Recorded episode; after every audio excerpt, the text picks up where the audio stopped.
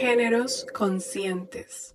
Hola, bienvenidos. Mi nombre es Marce Hernández. Este es un nuevo episodio de Géneros Conscientes, un podcast donde hablamos de reeducar lo femenino y masculino. Gracias Ari por acompañarnos. Este es el episodio número 7 en el que vamos a conversar sobre la realidad de la persona trans. Bienvenido. Muchísimas gracias, de verdad, yo encantada de, estar acá pues, eh, hablando con usted sobre la realidad de una persona trans, ¿verdad? Quiero agradecerle muchísimo por tomarme en cuenta, enviarme la invitación y todo, y yo encantada de poder compartir y ayudar a otras personas que, que están saliendo apenas, ¿verdad? Hay muchas cosas en las que nos deberíamos educar sobre este tema, en el cual, bueno, yo también me incluyo dentro de esa educación que nos vas a dar hoy. Dentro de lo que yo he visto y he pasado, es que, bueno, crecemos en esta sociedad donde solo existe el hombre y la mujer como opciones. Entonces, por ejemplo, cuando conocemos a una persona, tendemos a etiquetarla por muchas razones, pero una de ellas es buscar a ver si es hombre o es mujer. Entonces pasamos como por ese recorrido de arriba abajo, tratando de ir haciendo ese checklist de ver si tiene vellos en la cara, de si está plana o no está plana, de que si tiene el pelo corto o lo tiene largo, ¿verdad? Como de ir haciendo esa lista de características entre lo que para nosotros es femenino o masculino, pero al final dentro de toda esa búsqueda que se está haciendo, en realidad es que uno no sabe qué hacer. Entonces caer como en esa tendencia, ¿verdad? De tener que etiquetarlo o encasillarlo y decir, ah, bueno, si es un hombre, es una mujer o lo que sea, ¿verdad? Porque eso es lo que hemos aprendido. Entonces me gustaría que nos contaras cómo ha sido para vos tu transición.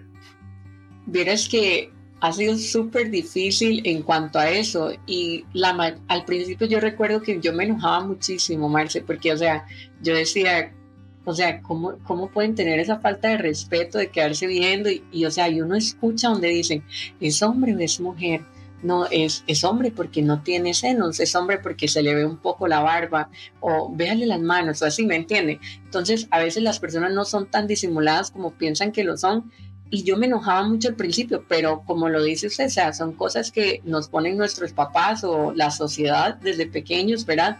Y que este es hombre, esta es mujer, la mujer tiene que ser súper 100% femenina y el hombre 100% masculino. Entonces, conforme iba pasando el tiempo, porque yo llegué hasta llorar por eso, porque yo llegaba a mi casa y yo decía, qué feo, o sea, me pasó tres veces en el bus hoy, o subiendo a mi casa me, me dijeron si era hombre o mujer. Entonces, es súper feo, pero luego logré entender y, eso es lo que quiero que todas las personas trans también entiendan. Yo sé que es muy difícil y todo, pero hay que llegar al momento donde tenemos que entender que son cosas que nos imponen, o sea, ¿me entiende? Entonces, nada más no prestarle atención a ese tipo de comentarios, son súper duros, súper feos, pero entender que no todos somos iguales y las personas tienen esas cosas con las que crecieron y, y lo hacen inconscientemente creyendo que no se nota cuando sí se nota, digamos pero sí pasa muchísimo, la verdad. Sí, y que también esa parte empieza desde tu comprensión hacia esas personas más que de pedir la comprensión. Exacto, exacto. Creo que es más difícil decirle a esas personas que cambien con lo que fueron creados, digamos, que, que, nosotros nada más entender, o sea, la vida no, hay que buscar el lado fácil de vivir las cosas, ¿verdad? Y no complicarse. Entonces, lo más fácil para mí en ese momento fue entender que se fueron creados con esas cosas y que era normal y que me iba a pasar el resto de mi vida, ¿verdad? Y para la gente no es normal ver una persona trans y tal vez una persona que tal vez al principio no tiene los rasgos tan de una mujer o tan de un hombre, entonces es más notorio, entonces logré entender y creo que me fue más fácil a mí entender que ellos fueron creados así que pedirles que por favor me entendieran, digamos, que es más difícil. Ari, eso tiene que ver también como como vos te empezaste a aceptar a vos misma. Sí, claro, eso lleva muchísimo, porque en el momento que esos comentarios llegan a ser demasiado destructivos, porque yo, yo me acuerdo que yo me llegaba, eh, llegaba a mi casa, perdón, y yo decía, sí, mira, es que se me nota mucho la barba, es que ¿cómo se me ocurrió salir así? Es que sí me veo muy hombre o así, ¿me entiende? Entonces son comentarios tan destructivos para una persona que usted se puede llegar a deprimir, pero en cambio a eso yo dije, ya no, o sea, ya, ya he sufrido mucho, ya he pensado mucho en estas cosas, yo sé quién soy y una mujer no la define el vello facial, no la define sus manos, la forma de su cuerpo, los senos, simplemente yo sé que soy mujer y, ya, o sea, aunque la gente no, no me vaya a creer, yo me la creo y me es más fácil. Y sí tiene mucho que ver con, con aceptación a una misma. ¿Cuándo llegaste a, a decir, bueno, no, yo soy mujer? Uf, qué difícil. Recuerdo que cuando tenía cuatro años para mi cumpleaños pedí un vestido de baño entonces, mis papás me dijeron, no puede ser, usted no puede usar un vestido de baño, esto es para hombres, esto es para mujeres, simplemente un vestido de baño para usted no. Recuerdo que yo dije, ¿por qué no? O sea, yo siento que yo puedo usar un vestido de baño, pero creo que estaba como muy pequeña como para entender, ¿me entiende? Entonces, yo no, yo lograba entender en la noche, me acuerdo que me puse a llorar y yo decía, pero ¿por qué no puedo usar un vestido de baño si, si yo creo que yo lo puedo usar y es lo que a mí me gusta? Yo no quiero usar un pantalón y una pantaloneta y ya. Entonces, desde ese momento empezó como todo. Recuerdo que jugaba con mis primas y les decía, llámeme Brenda. y ellas me decían, no podemos, usted tiene un nombre, Brenda es un nombre de mujer. Y yo decía, sí, pero no le digan absolutamente a nadie. Recuerdo también que se este, jugaba con mis primos y yo quería ser la mujer en todo. Entonces, digamos, a veces jugábamos los Power Rangers y yo le decía, yo quiero ser la rosada. Entonces me decía, ah, no, no, porque si no, no juega, tiene que ser ese porque esto es de hombre. O cosas así. Y siempre jugué muñecas, siempre dije que yo era la mujer. Cuando jugábamos casita, yo decía, yo quiero ser la mamá, por favor, para ver qué se siente. Entonces crecí como con ese papel que, que, yo pensaba que yo realmente era una mujer o yo no entendía que realmente yo era una mujer, pero no entendía por qué yo no podía hacer las cosas de mujeres llega un momento donde ya los papás normalmente le dicen a usted, usted es un hombre, tiene que comportarse como tal y esto ya no lo puede hacer más porque qué va a decir la gente o esto es muy femenino o esto y el otro. Entonces creo que ahí entendí ya que realmente lo que yo realmente quería hacer no podía hacerlo por, por lo que la sociedad decía, ¿me entiende? O porque me di cuenta que por al nacer como hombre no lo podía hacer. Y por ejemplo, en la escuela digamos que normalmente en la escuela por cualquier cosa uno le hacen bullying y me imagino que también, o sea, no sé si pasaste por algo así también. Esto es un tema súper, súper difícil porque verás el, o sea, el bullying que yo pasé en mi vida no se lo deseo absolutamente a nadie, ni a mi peor enemigo se lo podría desear. En la escuela claramente era muy notorio, eran mis, mis movimientos, yo era como muy femenina, no me gustaba mucho juntarme con hombres, siempre me encantaba andar con mujeres y así. En la escuela no fue tan, tan difícil, pero sí a veces me decían, ¿por qué usted no tiene novia? O sea, ya, ya estamos en sexo, ¿cómo es posible que usted tenga novia? Porque usted nunca ves a las, a las de quinto, a las de sexto y no sé qué, ¿verdad? Y a veces di, yo no sabía ni qué decir porque ni yo estaba tan segura como para darles una respuesta, pero era súper incómodo para mí. Cuando llegó el colegio, ahí fue donde fue el tema súper, súper difícil, porque ya, la, ya es más gente, ya hay más gente más madura y todo ese tipo de cosas, entonces son como más crueles. Entonces me acuerdo que me decían, ay, maricón y qué eso, playo, las típicas palabras. Eh, Marci me, me, golpearon, me golpearon muchísimo, me tiraban el bolso al techo del colegio, este, me decían que me iban a golpear hasta que aprendiera a comportarme como un hombre se me quitaban la plata, yo les daba la plata porque yo no quería que me golpearan y aún así me golpeaban. Este, supe lo que fue de no tener amigos en el colegio porque nadie se quería juntar con el rarito, este, porque qué iba a pensar los demás y entonces todo fue demasiado continuo, no era como que pasaban tres meses y me decían algo y luego otros tres meses, sino fue tan continuo que eso pasó de séptimo a noveno. Este, ya en noveno, Marce, yo no aguantaba más ya mi mamá empezó a notar y mi mamá me decía, ¿qué es lo que a usted le pasa? ¿Le están haciendo daño en el colegio? Dígame la verdad. Y yo decía, es que si yo le cuento a mi mamá, primero me va, mi papá me va a regañar y me va a decir que por comportarme así es que me pasan las cosas. Y segundo, mi, mi mamá va a ir al colegio y a mí me va a ir peor. Entonces yo prefería como callar. Y yo me acuerdo, Marce, que al final yo ya no aguantaba más y tenía una amiga una disque amiga que era mi única amiga que yo tenía en el cole y yo decía, le contaba todo y yo le decía, es que vieras que yo ya no quiero venir al cole, yo quiero decirle a mis papás, este, vieras que yo, usted me acompaña a la parada porque es que siempre me golpean o así, ¿verdad? Esa amiga al final, que esa ya fue la última vez que yo no aguanté más y ya llegué a contarle a mis papás, fue este, cuando ya yo iba normal para mi casa y me topé a mi amiga y me dijo, ven acá un momento y que no sé qué. Y yo obviamente confiada, dicho, fui, yo, ¿qué pasó? Y no sé qué. Y me dice, es que quería decirle que yo nunca fui su amiga. O sea, ¿quién quiere ser una, una amiga de una persona tan basura como usted? Usted nadie se la soporta en el colegio. Marce, ahí llegaron cinco personas y me agarraron y me pegaron una golpiza que yo solo cerré los ojos y dije, Dios mío, me voy a morir. Y por un lado, estoy feliz que me voy a morir para ya dejar de vivir este infierno. Y por otro lado, me pasaba toda mi familia por la cabeza. Y yo dije, ¿esta gente cuándo me va a dejar de golpear?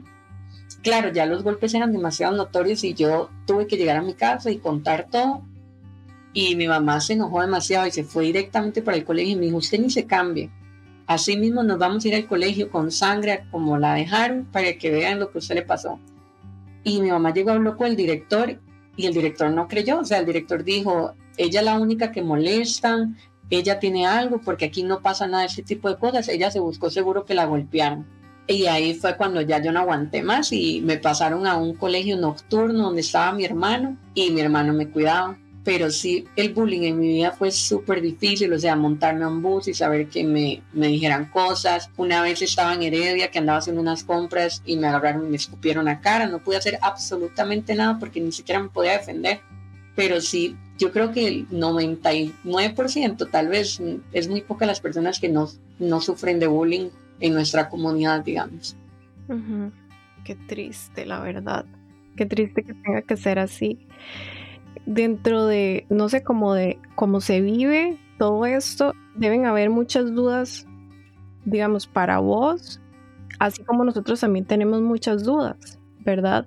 Justamente porque tal vez si hubieras tenido, eh, no sé, tal vez como una educación más clara, ¿verdad? Pero lo digo socialmente, ¿verdad? Si socialmente todos recibiéramos una educación donde todos estemos incluidos dentro del mapa, ¿verdad?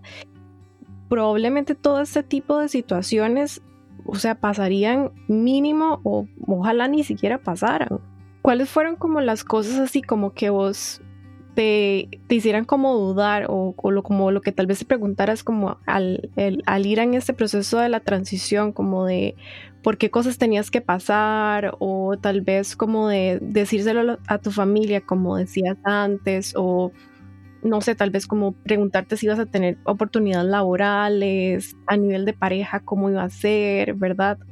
Es muy difícil porque, digamos, al momento de, hacer la transición, no es como que, que, una persona sale y dice, sí, ya mañana cambio, voy a hacer tal, sino como usted dice, o sea, son muchas preguntas, voy a tener trabajo, voy a conseguir pareja, cómo le voy a decir a mis papás, cómo lo va a tomar mi familia, quiénes de mis amigos se van a quedar, quiénes no. Entonces sí es muy difícil.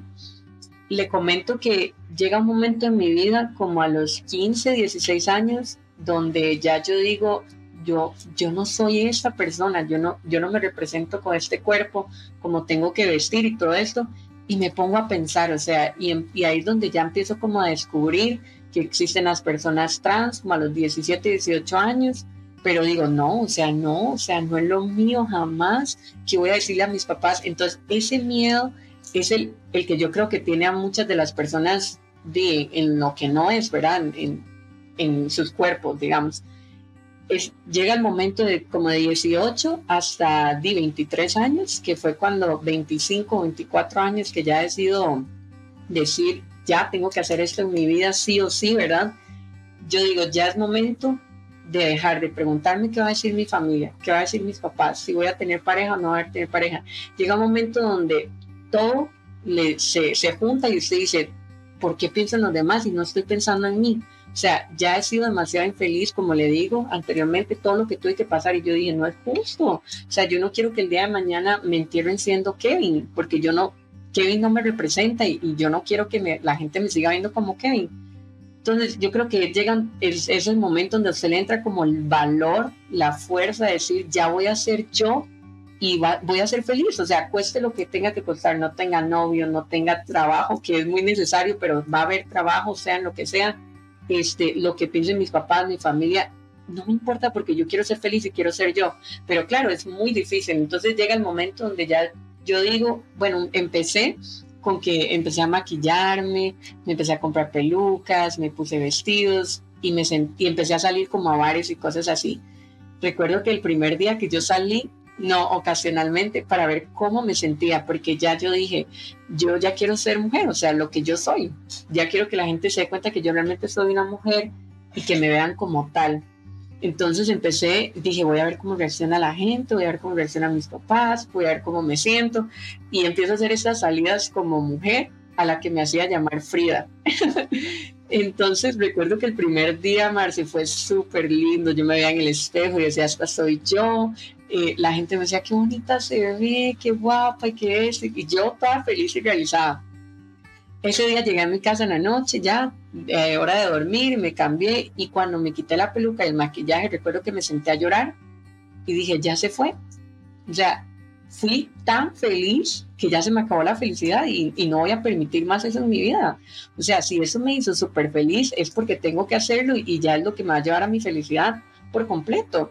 Entonces ahí fue donde tomé la decisión y le comenté a mi mamá, bueno, primero le comenté a mi hermano, le fui comentando a mis amigos más cercanos y ya le comenté a mi mamá y me dijo, qué difícil, o sea, por mí no pasa absolutamente nada, gracias a Dios mi mamá es súper de mente abierta, pero mi papá era un poco homofóbico. Y si era homofóbico, imagínese transfóbico, ¿verdad? y entonces me acuerdo que, bueno, al principio fue muy difícil cuando mi papá se dio cuenta que, que mi hermano y yo éramos gay y todo eso fue todo un dilema, pero él lo llegó a asimilar. Pero yo sabe, él, me acuerdo un día en que él me dijo, yo acepto que ustedes sean gays, pero nunca les voy a permitir que sean travestis o ese tipo de cosas. Entonces, eso fue la primera cosa que se me vino a la mente y yo dije, qué difícil, pero voy a ser feliz, voy a ser yo. Recuerdo que entonces ya le conté a mi papá, él no estuvo nada de acuerdo, me dijo qué va a decir mi familia, qué van a decir los vecinos, vea que ese tipo de personas siempre se prostituyen y van a pensar que usted también.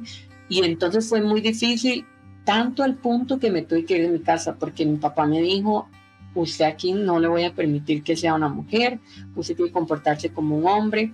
A lo, a lo, último, bueno, antes de empezar mi transición ya empecé a ponerme uñas, me empecé a pintar el cabello más, como para que ya se fueran como asimilando y no fueran como tan de golpe. Entonces ya él venía muy molesto por eso y me dijo, él más, se quita las uñas, se tiñe el pelo de negro, hoy si se quiere quedar en mi casa. Claro, Marcha, para mí fue súper difícil porque yo sabía que eso pasaba, fue hace dos años y medio, tal vez, fue muy, muy reciente. Entonces, yo sabía que eso podía pasar, pero no sabía que sí iba a pasar, ¿me entiendes? Como yo dije, puede pasarle a cualquiera, pero jamás me va a pasar a mí. Entonces, en ese momento yo me le quedé viendo y le dije, ¿qué estoy haciendo mal? O sea, ¿qué delito he cometido? O sea, ¿qué, qué pasó? Entonces me dice, no, simplemente usted así no se puede quedar, o sea, se queda como un hombre, como Ken, o se tiene que ir de la casa. Yo agarré mis cosas, me fui, ni siquiera sabía dónde iba a vivir, con quién iba a vivir, cómo lo iba a hacer, pero yo dije, no voy a permitirme un día más de mi vida reprimirme más, sino ser feliz. Y ahí fue donde tomé la decisión de ser feliz, me fui de mi casa, este, mi hermano mayor se fue conmigo y pasaron ocho meses viviendo solos, digamos, mi hermano y yo, para que mi papá recapacitara, me pidiera perdón y regresé a mi casa pero sí fue muy difícil, o sea, como le digo, yo he escuchado que hay gente que, que echan de las casas, papás que no aceptan y todo, pero jamás pensé que a mí me iba a pasar, ¿verdad? Pero me pasó, pero no tan feo, digamos, como otras personas que del todo no aceptan o así, y ahora, gracias a Dios, mi papá es increíble conmigo, digamos, y mi mamá, y ya mi papá es más abierto al tema, me dice, es que por favor explíqueme qué, qué es eso, por qué y todo, y ya súper normal, como si nada hubiese pasado. Sí, es que eso es lo que yo siento, que es como que nos falta educación, porque entonces muchas de las dudas o de las preguntas no se trata de que simplemente uno no los acepte o los acepte, es como de que uno no entiende bien qué es lo que pasa, ¿verdad? Eh, porque tampoco se habla. Y como decías antes, se relaciona además con, con lo mismo, con estereotipos que también socialmente no son tan aceptados, entonces se mete todo dentro de una misma canasta y, claro, se vuelve como súper difícil de, de poder entender, ¿verdad? Porque, por ejemplo, con, con esto que nos estás contando, o sea, es básicamente como que tenés que pasar como por dos salidas de closet, por así decirlo. Dos salidas de closet tuve que pasar. si una es difícil, ahora imagínense dos.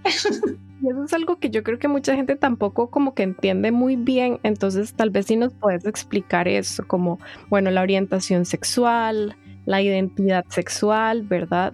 Que es como de lo que nos estado hablando, pero también dentro del dentro del área trans, por así decirlo, hay también diferencias, ¿verdad? Que está el transgénero, el transexual, el travesti, y yo creo que eso genera como mucha confusión. Entonces. Sí, claro. Vea, es súper difícil porque di, todo el mundo relaciona eso con travesti y ya. O los drag queens o todo eso y ya. Entonces, sí es como dices, o sea, es falta de información. A veces no es como ignorancia o, o ser grosero o grosera, sino que es falta de información. Como di el caso de mi papá, que mi papá pensaba que, que yo era como un travesti y es totalmente diferente. Y sí, como dices, eh, bueno, está el, transgénero, que soy yo en ese momento, ¿verdad? Que tengo mi sexo todavía masculino, pero estoy en transición, tomo hormonas, puedo hacerme una que otra cirugía, ¿verdad? Para, para tratar de verme al género que más yo quiero, pero todavía mantengo mi, mi sexo. Está el transexual, que ya el transexual modifica su, su cuerpo por, completo, perdón, con el género que le representa. Digamos, en mi caso ya yo con senos y con una vagina, ¿verdad? Ya ahí sería transexual porque ya pasa sexualmente a ser ya literal una mujer, ¿verdad? Y luego está el travesti, que es ocasionalmente vestirse la mayoría de tiempo por trabajo, ¿verdad? Que no tiene absolutamente nada malo, es un trabajo como cualquier otro pero que simplemente se dedica a eso, ¿verdad? No es su vida diariamente como una mujer o no intenta tal vez hacerse cirugías o no, no está en hormonización o testosterona o lo que sea, ¿verdad? Sino que simplemente es travesti de, de noche y de, día vive su vida normal, ¿verdad? Entonces sí son como esas las, las diferencias. Luego, otra cosa como súper difícil que la gente tampoco entiende es que dentro de la, de, la, de, la, de la comunidad trans, perdón, existe igual la persona heterosexual, bisexual y lesbiana, gay, ¿verdad? Porque me da mucha gracia porque cuando yo hice la transición, ya mis amigos o gente cercana me decía, Ari, entonces usted gay. Entonces yo les, yo les decía, ¿cómo voy a ser gay si soy una mujer y ya me gusta el hombre, ¿me entiendes? Entonces está la persona heterosexual, la trans heterosexual, que sería mi caso, que con hombres, ¿verdad? O está la persona que transiciona como Caitlyn Jenner y tiene su pareja mujer, la lesbiana, y bisexual, o sea, simplemente están como todos, ¿verdad? O los hombres trans también que transicionen y son gays y siguen con otro hombre. Entonces, es demasiada información dentro de, de, la comunidad trans, ¿verdad? En sí, y que por eso la gente malinterpreta muchísimas cosas toda una gran diversidad en realidad. Claro, bastante. También como en esta expresión de género, de que, de eso, de que digamos, no necesariamente porque tenés un pene y tenés que comportarte como un hombre o sos mujer y tenés vulva, tenés que comportarte como una mujer, digamos, dentro de esas transiciones, ¿cómo ha sido lidiar con los estereotipos de género? Pasar de uno al otro, me imagino que no sé, tal vez por ejemplo, cuando eras Kevin, entonces tenías que comportarte macho fuerte y nunca llorar y ahora tenés que, ya puedes llorar y ser... Ya puedo llorar sin ser juzgada. o sea... Es súper difícil porque todo esto es culpa de cómo nos educan, o sea, de la información que recibimos desde pequeños. Porque como dices, o sea, el hombre no puede llorar, la mujer sí puede llorar cuando es mentira, o sea, no tiene por qué la llorada tener un género, ¿me entiende? Entonces es súper tonto, pero sí, sí ha sido muy difícil porque vieras que, digamos, al principio la gente piensa, Marce, que usé la transición, digamos, yo hoy soy, digamos, ayer era Kevin y ya hoy soy Ariana y ya yo tengo que ser 100% mujer. Y es muy difícil, o sea, está bien que nosotras nos identificamos como mujeres desde pequeñas, pensamos como mujeres, pero literal no tenemos el cuerpo de una mujer, ¿verdad? La mayoría. Este, hay muchas personas como yo que teníamos demasiada barba y demasiado vello en las manos o en cualquier parte y la gente pretende que eso se vaya de la noche a la mañana porque simplemente decidí ya mostrarme como una mujer. Entonces, eso es súper difícil, o sea, los estereotipos que tiene la gente. Digamos, por ejemplo, a mí me decían, es que no, usted tiene que andar el pelo largo siempre, porque eso hace a la mujer. Usted tiene que andar las uñas siempre hechas, porque eso hace la mujer. Y póngase los senos lo más rápido que pueda, porque si no, usted no es mujer, ¿me entiende? O cuando se va a operar allá abajo, porque para que ya sea mujer o sea, lo que hablábamos anteriormente, que ese tipo de cosas no hacen a una mujer. O sea, hay mujeres que tienen vello facial, hay mujeres que tienen el cuerpo más ancho, más masculino, digamos, entre comillas, porque así lo pone la gente, y no es así porque todos son cuerpos.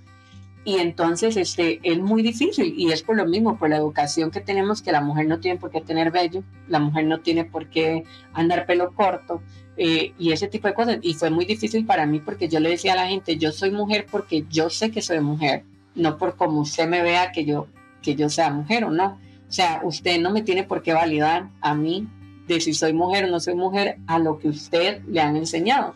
Entonces sí, sí siento como que deberíamos de tener más educación en cuanto a eso y ser muchísimos más abiertos a eso. Sí, es, es mucho más de, de, respetar, ¿verdad? Que era lo que, lo que hablábamos antes, o sea, me parece como súper lindo ese mensaje que vos das de decir, yo entiendo que ellos por la educación que tienen no pueden verme, ¿verdad? No me pueden reconocer, pero eso me parece súper lindo porque nace desde el respeto que vos estás teniendo hacia las personas y eso es justamente lo que nosotros tenemos que hacer hacia ustedes también, ¿verdad? O sea, con, todos en realidad, ¿verdad? Como sin ir en esa división, es simplemente respetarnos como seres individuales y personas individuales que somos y que todas somos diferentes al fin y al cabo. Exacto. Y verás que parece mentira, Marce, pero a veces yo siento que dentro de la comunidad trans se ve todavía aún peor eso y no debería ser así. O sea, está bien aceptado de otras fuera de la comunidad porque no entienden, no entienden esa información a mano o cosas así, pero es increíble como dentro de nuestra comunidad trans se ve el, el bullying y todo ese tipo de cosas y todavía de estereotipos. Por ejemplo, le voy a comentar. He tenido varias personas trans, por ejemplo, que me escribían y me decían, no suba fotos porque todavía se ve muy hombre, espere que se vea más mujer y siendo una persona trans que ya tal vez ha tenido la oportunidad o tiene el dinero de cambiar su rostro, todo su cuerpo, y está bien, o sea, no estoy diciendo que estoy en contra de eso, sino que está bien, pero tienen que entender que todos vamos despacio, o sea, paso a paso. Si hay personas que son súper femeninas y se ven súper femeninas del principio, pues qué bien, qué emoción, pero vemos otras personas que no tenemos los rasgos tan femeninos o el cuerpo tan femenino, entre comillas, este, y es ahí donde, o sea, también vienen los estereotipos hacia cómo debe ser una mujer o cómo debe ser un hombre. Y está dentro, más dentro de la comunidad que no debería que dentro de las, de, de, las personas de afuera. Entonces, yo de consejo le doy a las personas que están en, en transición, que van a empezar o están empezando, no presten atención a ese tipo de comentarios. O sea, literal, la transición es mía, que es lo que yo le decía a muchas de mis amigas trans que me decían, Ari, haga esto, Ari, haga el otro para que sea más mujer, póngase relleno, póngase esto y el otro. Y es súper incómodo porque es mi transición, entiendan que yo lo quiero llevar a mi manera. O sea, si yo, yo voy a decidir ponerme relleno cuando yo sienta que ya no me sienta cómoda sin relleno, o yo voy a ponerme extensiones o pelucas o lo que sea, me voy a operar cuando yo sienta que sea necesario. O sea, son demasiado egoístas, la transición es mía, no es de ustedes, y todos llevamos un diferente ritmo de transición. Sí, y además porque también no todos, por ejemplo, quieren hacer el cambio de, género, bueno, de sexo, ¿verdad? Y hoy también algunos no, tampoco quieren pasar por la parte hormonal. Entonces, eh, esa parte también es súper valiosa que decís porque cada quien vive su proceso así, ¿verdad? Como, como lo sienta a su manera. Y vieras que a mí me pasaba mucho que di, yo al principio transicioné porque como le digo, ya yo no era feliz y yo dije, ya es momento de yo ser feliz. Entonces yo transicioné sin estar hormonizándome, Marce. Yo duré esperando un año y tres meses la caja porque el trámite es larguísimo. Entonces duré un año y tres meses esperando a que ya me dieran mi medicamento y recuerdo que había gente que me decía, ¿por qué no se esperó? ¿Por qué no se espera que tenga las hormonas o que tenga un año en hormonas y luego se sale como mujer? O sea, qué clase de comentarios, ¿me entiende? Entonces, sí, es demasiado feillo, pero es, la mayoría es como por falta de información que es lo que estamos hablando y no deberían. Pero bueno, qué interesante también es esa parte que dentro de la comunidad trans también se da como ese eh, estereotipo, ¿verdad? Porque también no es como que se pasa una transición de un A a B. O sea, entre A y B hay todo un camino. Exacto. Y también hay gente que en ese camino simplemente tampoco se identifica, o sea, no se queda como soy mujer, soy hombre. O sea, eso es lo que soy. Soy lo que soy y listo, no me pongan etiquetas o, o así. Pero lastimosamente se vive más el odio, el, el bullying y todo esto dentro de la comunidad que de afuera. Otra de las cosas que a mí me impactó fue el darme cuenta de que la edad promedio de una persona trans va entre los 35 máximo a 40 años, ¿verdad?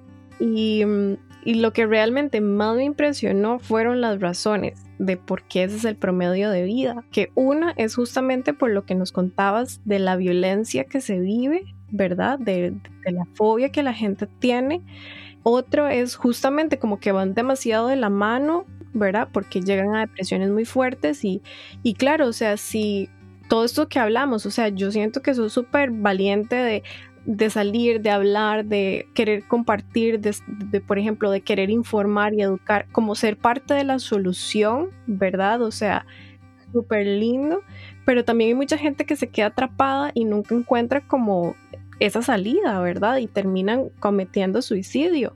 Es súper fuerte. Yo recuerdo que al principio cuando ya empecé a investigar de que las personas trans existían y eran reales, este, empecé a, a buscar muchísima información porque yo quería pertenecer a la comunidad trans y leí esa parte que decía que, que, el promedio de vida de una persona trans podía ser de 35, 45 o 55 años. Y yo dije, ¿qué? ¿Cómo es esto posible? Entonces empecé a investigar como muchísimo más de eso, más a fondo de cuáles eran los principales motivos y ya ahí fue cuando fui viendo depresión, que se terminan suicidando, pero descubrí algo que me llamó mucho la atención, que la mayoría de esas personas que mueren es a manos de personas transfóbicas. Y es súper cierto, o sea, la gente piensa que es mentira, pero es súper cierto, o sea, todavía en el mundo existe demasiada gente transfóbica y es una tristeza que nosotras tengamos que morir a manos de una persona de estas, ¿me entiende? O simplemente la asaltaron y como vieron que era trans la mataron o les dio demasiada curiosidad, entonces fueron y la violaron y le hicieron lo que le hicieron. Y no solo las mujeres, o sea, los hombres trans también pasan por ese tipo de cosas, por ataques de odio. Un día de estos estaba viendo, yo odio ver ese tipo de videos, o sea, yo sé que esto pasa, pero yo trato como de evitarlo porque me asusta mucho saber que estoy o sea, que yo puedo ser mañana esa persona que mataron por, por transfobia, ¿verdad? Entonces yo trato como de evitar, sé qué pasa, pero trato de evitar esas cosas, de ver esas cosas, pero un día se me mandaron un video de unas muchachas que, que atacaron en New York, súper lindas, preciosas, y entre tres muchachos fueron y les pegaron una golpiza demasiado fuerte simplemente porque se dieron cuenta que eran trans. Entonces yo digo, ¿cómo esto puede seguir pasando? O sea, ¿cómo esto pasa? Y, y ahí entendí que es cierto, o sea, este tipo de personas mueren a manos de, este, de estas personas transfóbicas y ahí donde, donde queda esta tasa de que vivimos hasta ese tipo de edad. Eh, y por ejemplo, vos dentro de tu proceso eh, has recibido como ayuda psicológica como para que te ayude o has hecho como todo sola? Este, al principio, eh, para poderle dar como el tratamiento y todo eso, le dan una cita psicológica y ahí es una entrevista súper, súper bonita porque, o sea, le devuelven su vida desde sus tres años, cuatro años hasta el momento. Entonces yo siento que es como demasiado chiva. Pero el seguro en sí da citas cada seis o nueve meses. No es, siento que es un periodo muy largo, pero lo entiendo. O sea, es gratis y, y están conscientes de que necesitamos psicólogo. Pero yo solo digo una cita, para ser honesta con usted. Ahorita llevo siete meses en hormonas y no, hay, no, he, no he acudido a ninguna cita hasta diciembre que me toca volver. Pero hay personas que sí necesitan más seguido. Yo tengo una amiga trans que ella paga por aparte el psicólogo porque ella dice, Ari, es que a mí el tratamiento me pone muy mal y yo sí necesito de un psicólogo. En lo personal, ¿verdad? Todos somos súper diferentes y nos afecta el tratamiento diferente, pero en lo personal, hasta el momento no hizo como la necesidad de un psicólogo hasta el momento. Pero por el momento todo, todo súper bien. Wow, qué, qué lindo. Bueno, y también qué bueno que dentro del sistema de salud ya esté incluido, ¿verdad? Porque también hace nada era considerado hasta una enfermedad psiquiátrica y, bueno, estar en ese tiempo en donde lo que hablábamos antes, de que ya puedas tener una identidad con tu nombre, donde no aparezca el sexo, eh, me parece como súper lindo. Y bueno, que también tengan como este acceso a la salud, que también es súper importante. Exacto. Yo soy súper agradecida, de verdad, porque es un tratamiento súper caro. Yo al principio, como estaba tan desesperada, yo empecé a buscar por aparte y yo decía, sí, o sea, voy a trabajar para, para medicarme y ya, o sea, y no, no se puede así. Entonces yo cuando me di cuenta que ya la caja lo daba y todo ese tipo de cosas, yo, yo súper agradecida porque di, es un tratamiento muy caro y ahora ya tenemos accesibilidad súper fácil a esto. Y en cuanto decía lo de la documentación, estoy tan agradecida con, con el cielo, con Dios, con todo el mundo que hizo esto posible, porque como comentábamos antes, este, antes daban la cédula normal y, y ponían, perdón, conocido como, pero con su nombre antiguo, ahora el nombre que no me representa y conocido como, y eso se prestaba para, para muchas burlas, que usted fuera tal vez a un lado y se dieran cuenta que usted no era esa persona realmente, digámoslo así para la gente, y ya se presentaba para burlas, para este tipo de cosas, pero ya por dicha tenemos derecho a la cédula, es totalmente gratuita, en los tribunales nada más se presenta, dice quiero cambiar mi, mi nombre, ¿verdad? Porque voy a ser una persona transgénero y ellos súper rápido le ayudan y ya su cédula no trae el sexo, lo cual es súper bueno también, aunque todavía nos falta el pasaporte, pero bueno, ya por lo menos tenemos la cédula que es lo muchísimo más importante. Qué bueno, la verdad que eso me parece súper bien que vayamos avanzando. Es súper, súper bueno. De hecho, es uno de los requisitos para poder pedir el tratamiento y lo cual me encanta que digamos, porque hay personas que no saben que ya se pueden cambiar el nombre y pueden adquirir su documento de identidad. Entonces, cuando se va al seguro a, adquirir el tratamiento, ellos le dicen, bueno, lo primero que tenemos que hacer es que se cambie el nombre para que le puedan dar el tratamiento, porque si no, no se puede. Entonces, ellos hacen el hecho de que la persona se entere y vaya a, a cambiar su nombre, lo cual es súper bueno. Sí, súper bien. Bueno, y ya como para ir terminando, te quiero pedir si quieres dejarnos algún tipo, algún consejo. Con todo el gusto del mundo. yo, bueno, yo me considero una persona que me encanta ayudar. He conocido muchas personas trans, lo cual es válido, pero que no le gustan compartir su información. Tal vez fueron muchos traumas o simplemente no se sienten cómodos o cómodas. Pero yo soy de una de las personas que dije, si Dios me dio la oportunidad de vivir esta etapa, voy a compartirla. O sea, hay mucha gente que no sabe que pueden llegar a, ser personas trans o que existe esto o el otro. Entonces, encantada yo de poder compartir siempre y poder ayudar a los demás. De consejo, sean ustedes mismos, no importa el que dirá su familia, sus papás. En mi caso, mis papás son lo más sagrado que yo tengo en el mundo, pero estoy primero yo y mi felicidad. Entonces piensen en ustedes mismos, sean ustedes mismos, no importa cómo se vean, no le presten atención a la gente, lleven su transición a su manera, no permita que nadie opine que debería ser lo contrario, pero sean ustedes mismos y, y van a ver cómo van a lograr muchísimas cosas y concéntrense en lo que ustedes aman, en lo que quieren. Y es muy difícil, no digo que no, pero vale la pena. Yo le juro que ya soy feliz y no me importa, o sea, lo demás, Qué linda. La verdad que me parece un ejemplo de amor propio, que es bien difícil conectar con eso y me parece súper importante. Así es que demasiadas gracias. Con muchísimo gusto. En general, de verdad, gracias por ser tan transparente, querer ayudar, de querer compartir. Me imagino que gente que quiera o está pasando por este proceso, este tipo de cosas las debe de motivar un montón saber de que también hay más otras oportunidades también, a ser reconocidos, etcétera, ¿verdad? Pero creo que sí, como de hacer la voz más grande, hacer correr la voz más bien. O sea, debe ser así como una gran motivación y también la educación que realmente todos necesitamos. Sí, más bien muchísimas gracias a usted por compartir conmigo, ¿verdad? Por hacerme la invitación y por tratar de, hacer ver a los demás que las personas trans existimos, somos reales, somos mujeres, somos hombres, no etiquetas de que la otra persona diga. Y me encanta que usted se tome su tiempo, digamos, para educar a los demás y buscar a alguien que, que sabe más del tema y para así poder educar a muchas más personas. Así que muchas gracias a usted.